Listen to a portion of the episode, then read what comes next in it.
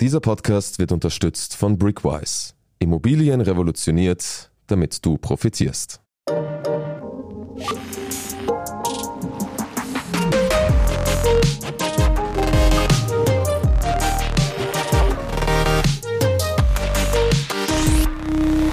Hi, ich bin Max Leschanz. Willkommen zu Lohnt sich das, dem Standard-Podcast über Geld. Servus, grüß euch und herzlich willkommen zu einer neuen Ausgabe des Finanzpodcasts vom Standard. Lohnt sich das?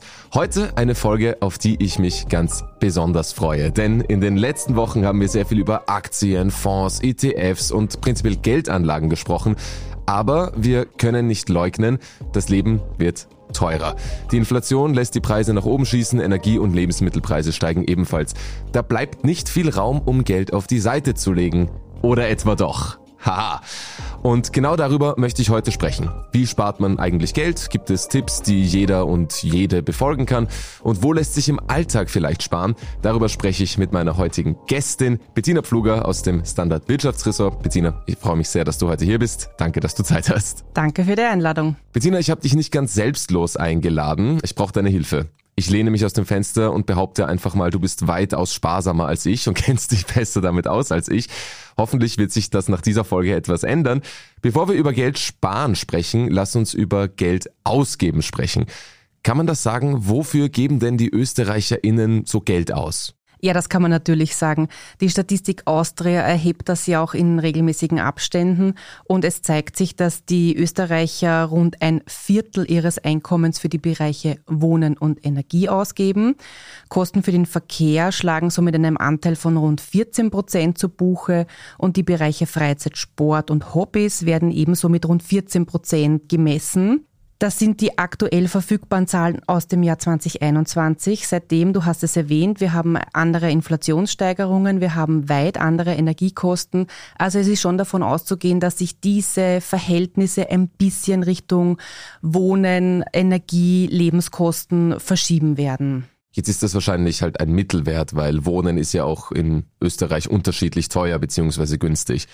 Man sieht dann aber eigentlich jetzt schon für Wohnen slash Energie, also quasi, das sind ja Grundbedürfnisse, geht schon der Löwenanteil des Geldes im Monat drauf, oder? Das kann man bestimmt so sagen, wenngleich das nicht für jede Familie, für jeden Haushalt eine treffende Aussage ist, aber dass die Erhaltungskosten für Miete, sonstige Nebenkosten wie Gebühren, Müll, Wasser, Energie, Gas, sonstige Heizsysteme alle nach oben gestiegen sind, macht das Leben für uns alle einfach teurer in der Bedürfnisbefriedigung der Grundbedürfnisse, wenn du so willst. Was ich mich jetzt noch frage, ist, kann man das sagen, sind die ÖsterreicherInnen eigentlich ein sparsames Volk? Das sind sie, wenn man sich anschaut, wie viel sie in Summe auf den Sparkonten haben. Das erhebt die Nationalbank immer wieder. Es ist wahnsinnig viel Geld auf Sparbüchern oder fix gebunden in diesem Land auch vorhanden. Im Umkehrschluss stellt sich mir die Frage, gibt es einen Bereich, in dem ÖsterreicherInnen vielleicht unverhältnismäßig viel Geld ausgeben? Oder verschwenden oder zahlen müssen oder was auch immer? Wenn man das vergleicht mit anderen Ländern oder so? Naja, wofür man sein Geld ausgibt, ist ja immer auch ein höchst individuelles Thema. Während die einen vielleicht wahnsinnig viel Einkommen oder Ersparnisse oder Erbschaften haben und nicht darüber nachdenken müssen, ob sie den zweiten Urlaub im Jahr machen, leben andere Haushalte wirklich an der sozusagen Einkommensgrenze und versuchen es zu schaffen, mit dem Einkommen das ganze Monat durchzukommen. Also das ist ein sehr individuelles Thema und auch sozusagen, wo man einen Bereich findet, ob man da verhältnismäßig verschwenderisch oder nicht, das ist sicher auch höchst individuell. Der eine schmeißt halt vielleicht einen Apfel schon weg, weil die Schale nicht mehr ganz in Ordnung ist. Der andere schält den und isst ihn so oder macht einen Apfelmus der andere fährt jeden Meter mit dem Auto und der dritte dreht das Licht nicht ab, wenn er rausgeht. Also wie und wo wir verschwenden, das ist sicher höchst individuell. Es gibt aber einen Bereich, den kann man schon, glaube ich, für das Land, für Österreich, wie für viele andere gut entwickelte Länder auch herbeiziehen. Das ist das Thema der Lebensmittelverschwendung. Und es ist so, dass in Österreich 157 1000 Tonnen jährlich an Lebensmittel weggeschmissen werden, die entweder noch original verpackt sind oder noch ein Haltbarkeitsdatum haben, bei dem sie genießbar wären. Und das ist wahnsinnig viel, wenn man sich das einmal überlegt, was das in Ressourcen heißt. Da wurde Wasser gebraucht, um anzupflanzen. Da wurden Energiekosten für die Lagerung gebraucht, für den Transport, Spritpreise. Also überlegt man sich das, was wir hier für eine Negativbilanz an Ressourcenverschwendung und Lebensmittelverschwendung haben, dann ist diese Bilanz schon ziemlich stark negativ. Und ich habe auch noch den Wert mitgebracht, heruntergebrochen auf Wien. Jeder Wiener schmeißt durchschnittlich 40 Kilo Lebensmittel weg pro Jahr, die noch genießbar wären. Wow, 40 Kilo, das ist echt nicht wenig.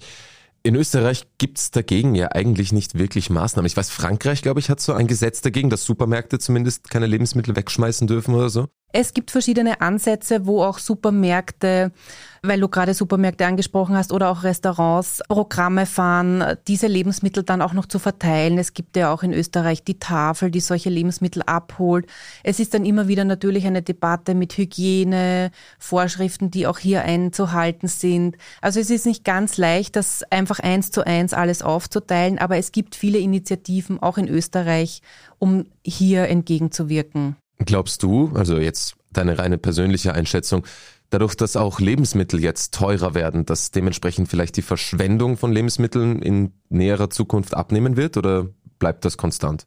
Also ich gehe davon aus, dass wir alle ein bisschen bewusster werden in unseren Entscheidungen, auch beim Einkaufen. Und es macht ja Sinn, wenn man sozusagen bewusster einkaufen geht, nur die nötigsten Dinge braucht, nicht auf wochenlange Vorräte einkauft, vor allem die frischen Produkte wie Obst und Gemüse nicht, weil die halt eben nicht so lange halten. Und es gibt ja auch in Österreich ganz viele Initiativen, zum Beispiel die App Too Good To Go oder die Retterbox, die dann sogar zu Hause zugestellt wird, damit Lebensmittel vor der Verschwendung vom Wegwerfen gerettet werden. Und es zeigt sich schon jetzt mit den steigenden Preisen, dass eben solche Anbieter wie diese Apps, gibt es ja verschiedene, dass die einen viel größeren Zulauf haben als bisher. Also die Idee, ich spare Geld, weil ich Lebensmittel rette, die ohnehin noch gut sind, die ist einfach, glaube ich, breit angekommen. Jetzt sind wir schon mittendrin. Gibt es denn, wir reden über Lebensmittelkosten, über Energiekosten, über Lebensmittelverschwendung. Das Leben wird schlichtweg einfach teurer für jeden und jede von uns. Gibt es denn Tipps, die ich anwenden kann? Ganz einfache Tipps, die ich im Alltag benutzen kann, um Geld zu sparen? Na, bleiben wir da gleich bei den Lebensmitteln, weil wir da gerade drüber viel gesprochen haben da macht natürlich es Sinn, wenn ich versuche, weniger selber zu verschwenden, weil letztendlich sind das ja auch Ausgaben, die unnötig sind, wenn dann der Brokkoli daheim verschimmelt und ich muss ihn weggeben, ist ja auch Geld, das ich unnötig ausgegeben habe. Also das ist sicher ein sinnvoller Ansatz, die Einkäufe zu überdenken, damit die Produkte nicht verderben. Sparen beim Einkaufen kann man natürlich durch Aktionen oder durch Griff zu Eigenmarken. Und es gibt auch eben viele Angebote, um Lebensmittel zu retten. Da hatten wir auch gerade darüber schon gesprochen. Überdenken kann man sicher viele Ausgaben. Man kann sich fragen, brauche ich die neue Hose wirklich? Muss das neue Paar Schuhe sein? Aber Einsparen ist letztlich auch ein höchst individuelles Thema. Beim Energiesparen im Privatbereich gibt es sicher auch Potenzial. Die Heizung muss nicht voll laufen, schon gar nicht, wenn man selber nicht zu Hause ist. Der Heizkörper sollte entlüftet sein und nicht verstellt sein. Das ist viel energieeffizienter, klingt nach wenig, tut aber in der Wohnung sehr viel. Das Licht muss nicht brennen in einem Raum, in dem ich nicht gerade selber bin. Und überdenken kann man sicher auch den Warmwasserverbrauch. Duschen verbraucht bis zu 70 Prozent weniger Wasser als Baden zum Beispiel. Und wer eine Gastherme hat, da habe ich mir auch Zahlen besorgt. Also 55 bis 60 Grad reichen für den Boiler, damit man kuschelig warm duschen kann und vor diesen Bakterien, diesen Legionellen auch geschützt ist. Tropft ein Wasserhahn, einfach abdichten. 170 Liter Wasser monatlich kosten laut den Erhebungen der Arbeiterkammer tropfende Wasserhähne. Bist du wahnsinnig? Auch das Geschirr sollte nicht unter laufendem Wasser abgewaschen werden. Kochen mit Deckel obendrauf, Waschmaschine und Geschirrspüler ordentlich vollräumen und beim Backofen die Umluft statt Ober- und Unterhitze verwenden. Das klingt immer in Summe so nach wenig, aber man kann damit persönlich seine eigene Energiebilanz deutlich verbessern und im Moment geht es ja auch darum, dass die Energie uns alle sehr viel Geld kostet. Das heißt, zuerst mache ich es für mein eigenes Geldbörsel und in Summe kann ich dazu beitragen, dass wir ein bisschen weniger Energie verbrauchen, wo wir ja die Nachfrage nach Energie im Moment ja auch anders bedienen müssen als herkömmlich, weil wir ja mit dem Krieg in der Ukraine andere Voraussetzungen haben für Öl, für Gaslieferungen und zu ganz anderen Kosten. Jetzt hast du schon ein paar dieser Maßnahmen angesprochen, die eh wild diskutiert werden, wie man sparen kann. Ich persönlich habe mich dann immer gefragt, na gut, ich mach's halt, aber wie viel bringt's denn jetzt wirklich, wenn ich kalt dusche oder das Internet abdrehe, wenn ich nicht zu Hause bin oder das Licht abdrehe? Das sind so kleine Dinge, aber ist es dann quasi so eine Art Sprichwort, so ja, auch Kleinvieh macht Mist oder macht das dann wirklich einen Unterschied am Ende des Jahres? Es ist wahrscheinlich wenig, was der Individuelle beitragen kann, aber ich bin bei dir, Kleinvieh macht auch Mist und in einem ersten Schritt sollte man ja nicht der Feind seines eigenen Geldes sein.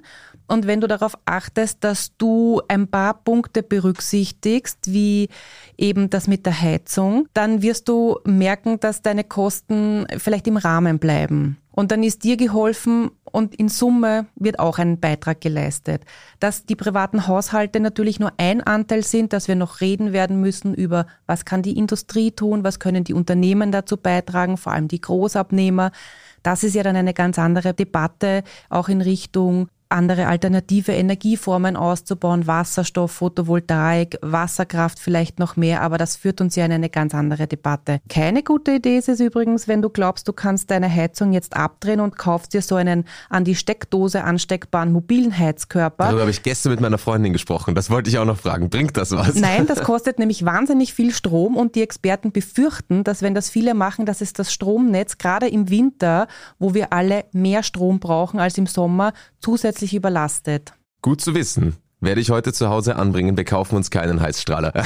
Jetzt haben wir viel über das Geldsparen im Alltag gesprochen, wie man sich denn jetzt eventuell noch einen kleinen Betrag monatlich auf die Seite legen kann, ob es da irgendwelche Faustregeln gibt. Darüber sprechen wir gleich nach einer kurzen Werbeunterbrechung. Du möchtest in Immobilien investieren, aber keinen Kredit aufnehmen? Mit Brickwise kannst du deine ersten Immobilieninvestments bereits ab 100 Euro mit wenigen Klicks tätigen. Partizipiere wie eine Immobilieneigentümerin an monatlichen Einnahmen und zu 100% an der Wertentwicklung der Immobilien. Wie du weißt, hat jedes Investment Chancen, aber auch finanzielle Risiken. Alle Informationen zu Brickwise findest du auf brickwise.at. Wir schenken dir 25 Euro auf dein erstes Investment mit dem Code PODCAST.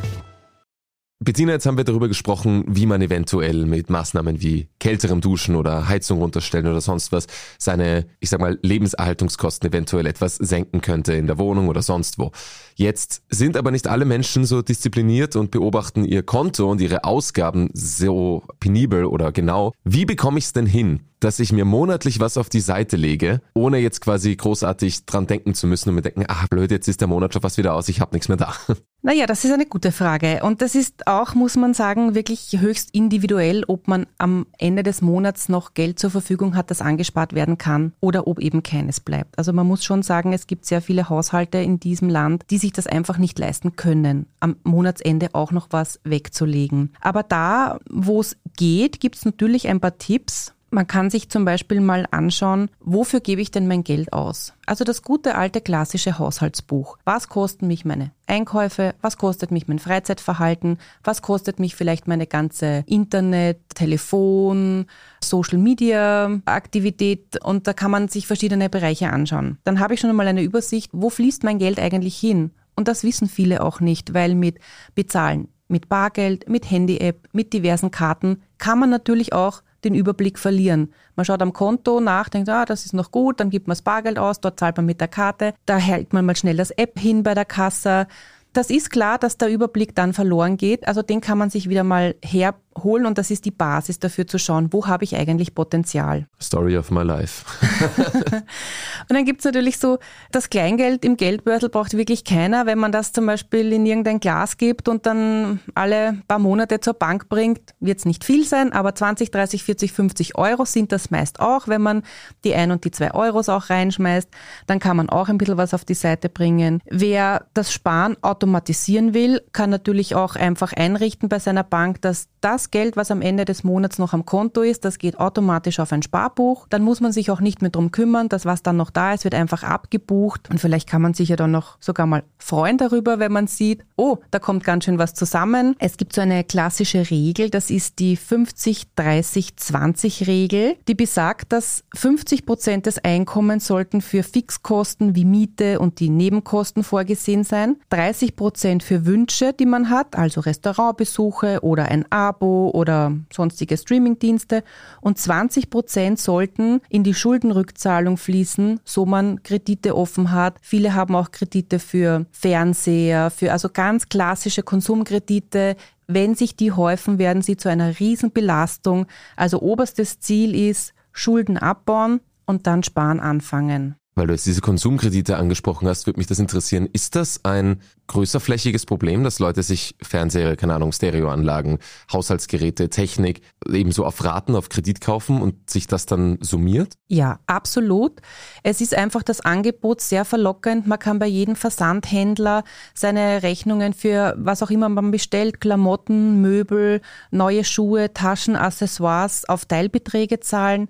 Man kann das bei vielen Bezahl-Apps mittlerweile auch auf Teilbeträge einstellen. Man hat in großen Häusern wie Möbel Möbelhäuser oder Elektronikhäuser mittlerweile die Möglichkeit, oft vor Ort schon das Kreditgespräch zu führen oder halt bestimmte Produkte auf Raten zu kaufen. Was dabei übersehen wird, ist, dass das oft sehr teure Kredite sind und in der Summe summiert sich das. Und wenn man es dann knapp hat, wenn noch irgendeine unvorhergesehene Ausgabe passiert, dann kann das relativ schnell zur Belastung werden. Und das ist auch oft der Anfang, dass sich Leute in einen Schuldenstrudel hineinwirtschaften, aus dem es dann schwer ist, rauszukommen. Mir hat mal ein Freund gesagt, als ich mir nicht sicher war, ob ich weiß nicht mehr, was das war, ein größerer Einkauf. Und er meinte, ich war nicht sicher so, ob ich mir das leisten kann. Und habe mich selber gefragt, oh, geht sich das aus? Und er meinte zu mir, wenn du es dir nicht zweimal leisten kannst, dann lass es lieber. Was ich aber ein bisschen schwammig fand, weil man kann sich auch nicht zwei Autos auf einmal leisten und trotzdem kauft man sich oder liest man sich vielleicht eines. Das ist richtig, aber die Frage ist, warum weißt du nicht, ob du es dir einmal leisten kannst? Ich konnte es mir eh leisten. Also es war jetzt nicht so groß, es war nur ein will ich mir das leisten. Aber vielleicht ist das, brauche ich es tatsächlich jetzt die bessere Regel für solche Spontankäufe, weil Angebote gibt es immer wieder bei allen Produktgruppen, die wir kennen.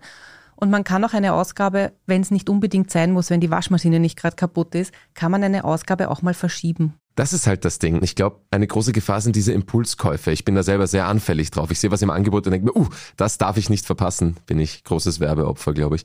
Aber weil du es gerade gesagt hast mit der Waschmaschine. Es gibt da irgendwie, das ist so dieses klassische Bild, dieses klassische Szenario, die Waschmaschine wird kaputt. Und jetzt Betrag X sollte man auf der Seite haben, um so plötzlich oder unvorhersehbare Kosten irgendwie abfangen zu können.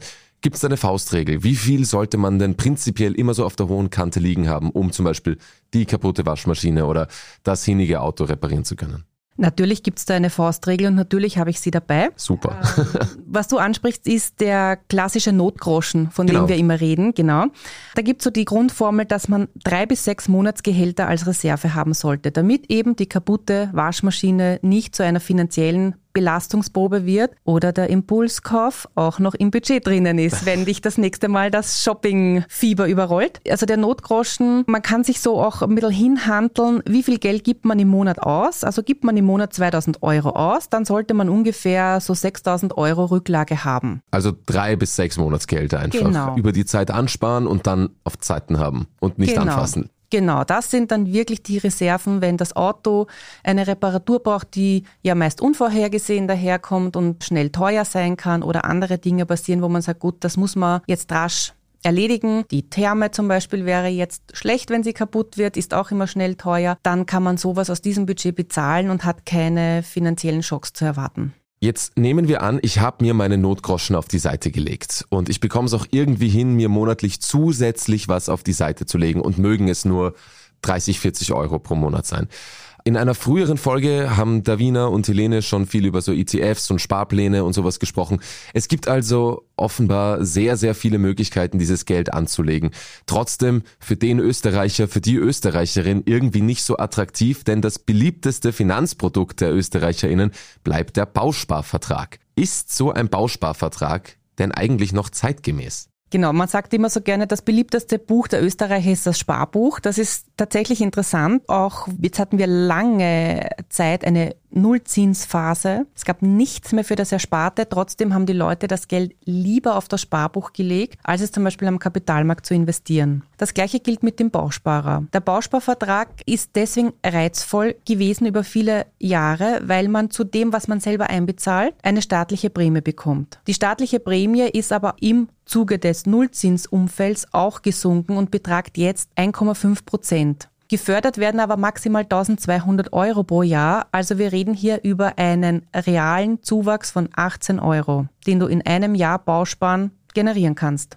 Jetzt kann man über die Attraktivität des Produkts natürlich streiten. Was bei einem Bausparer aber der Punkt ist, und ich glaube, das ist es, warum so viele noch einen haben, die meisten lassen das, was sie einzahlen wollen, automatisch vom Konto abbuchen. Das heißt, das Sparen ist dadurch automatisiert. Und es passiert einfach, ohne dass du dir monatlich Gedanken machen musst, habe ich noch was, geht sich was aus, kann ich was sparen? Das passiert automatisch. Für sechs Jahre oder ich glaube, sechs Jahre ist die kürzeste Laufzeit im Moment. Das heißt, du sparst einfach mal sechs Jahre automatisiert. Und ich glaube, das macht das System Bausparen noch immer so reizvoll. Aber dieses System gibt es ja mittlerweile auch mit anderen Finanzprodukten. Also man kann ja mittlerweile alles vom Konto irgendwie automatisiert wegschiffen lassen in was auch immer, oder? Das ist richtig. Du kannst auch dir einen Fondssparplan oder einen ETF-Sparplan besorgen. Ab 50 Euro ist es bei den meisten Produkten schon möglich, indem du monatlich 50 Euro oder auch mehr einsparst. Bei vielen Produkten ist es auch ganz variabel. Du kannst einmal den Mindestbetrag von 50 Euro. Wenn dir dann mehr bleibt, kannst du auch einmal mehr einzahlen. Das ist vollkommen richtig. Das Angebot gibt es. Und es ist eine große Frage, warum die Menschen sich nicht trauen, hier mehr zu investieren oder mal auszuprobieren und lieber noch an den Klassikern wie Sparbuch oder Bausparen festhalten, auch wenn die Attraktivität durch die verfügbaren Zinsen deutlichst abgenommen hat. Das klingt so wie das Paradebeispiel der österreichischen Seele. Das gab es ja immer schon, das war früher schon gut, das ist immer noch gut. Jetzt frage ich mich persönlich, ich gehöre zu diesen Menschen, ich habe einen Bausparvertrag vor halt keine Ahnung wie lange, weil eben, das hat sich offensichtlich bewährt, das gab es immer schon, das hat jeder gehabt und deshalb habe ich das. Jetzt frage ich mich, da gibt das Sinn? Wäre es nicht intelligenter, den vielleicht aufzulassen und das Geld eben woanders reinzubuttern? Das denken sich wahrscheinlich viele da draußen, die auch einen Bausparer, so wie ich, seit irgendwann schon mal haben. Also ich denke mir, das kommt darauf an, wie lange er schon läuft und wie lange er noch zu laufen hat. Prinzipiell ist es nicht schlecht, wenn du das weiterlaufen lässt, weil dein Sparen damit auch automatisiert ist. Es gibt in der Börsenwelt dieses Sprichwort, hin und her macht Taschen leer. Das heißt, wenn du Produkte hast und sie vorzeitig auflöst, und das gilt auch im Versicherungsbereich, hast du meistens einen Verlust zu tragen, weil die Gebühren, die du dafür bezahlt hast, dass dieses Produkt zustande kommt, abgezogen werden und die kriegst du nicht mehr zurück. Also meine Empfehlung wäre jetzt in deinem konkreten Fall, schau dir an, wie lang läuft dieser Bausparer noch, lass ihn auslaufen und dann überleg dir, was du mit diesem Geld machst. Vielleicht bist du dann so weit, dass du sagst, du legst es in einen Sparplan dann hast du ein gutes Grundkapital und gibst monatlich 50 Euro drauf. Dann summiert sich das auch über die Jahre schön und dann kannst du später dich einmal vielleicht über einen guten Ertrag freuen. Juhu, ich freue mich auf später. Bettina, gibt es jetzt noch abschließend eine Weisheit, die du uns mitgeben würdest, von wegen, wie schaffe ich es, meine Finanzen spartechnisch irgendwie besser in den Griff zu bekommen? Eins, was jeder Mensch anwenden kann. Ich glaube, das Grundprinzip ist einfach wirklich das Einfachste und das ist deswegen so einfach und so paradox, dass es niemand macht. Schau, wohin dein Geld fließt. Und dann siehst du, wo deine Bereiche sind, wo du Einsparpotenzial hast. Und wenn du es einsparen willst, nutze es. Wahre Worte. Bettina, vielen herzlichen Dank für deine Zeit und für deine Antworten. Gerne. Ja, jetzt wissen wir, wie am Ende des Monats vielleicht dann doch ein bisschen mehr Geld im Geldbörsel bleiben kann und welche Tricks wir anwenden können, um in Zeiten von steigenden Preisen eventuell noch was auf die hohe Kante legen zu können. Diese Folge war dank der Bettina wirklich sehr lebensnah und praxisorientiert. Nächstes Mal werden wir durchaus abstrakter. Da sprechen wir nämlich über Kryptowährungen. Ich freue mich auf ganz viele Fremdwörter und Erklärungen für mich Technik Nakabatzi. Ich freue mich sehr, wenn ihr nächste Folge wieder reinhört und auch wenn euch diese Folge gefallen hat, dann abonniert doch, lohnt sich das bei Apple Podcasts, Spotify oder wo auch immer ihr diesen Podcast gerade hört. Solltet ihr Fragen oder Feedback an uns haben, dann schickt uns das gerne an podcast.derstandard.at. Wir freuen uns über jede Mail, die reinkommt. Ich sage danke fürs Zuhören, ciao, servus, Papa und bis zum nächsten Mal.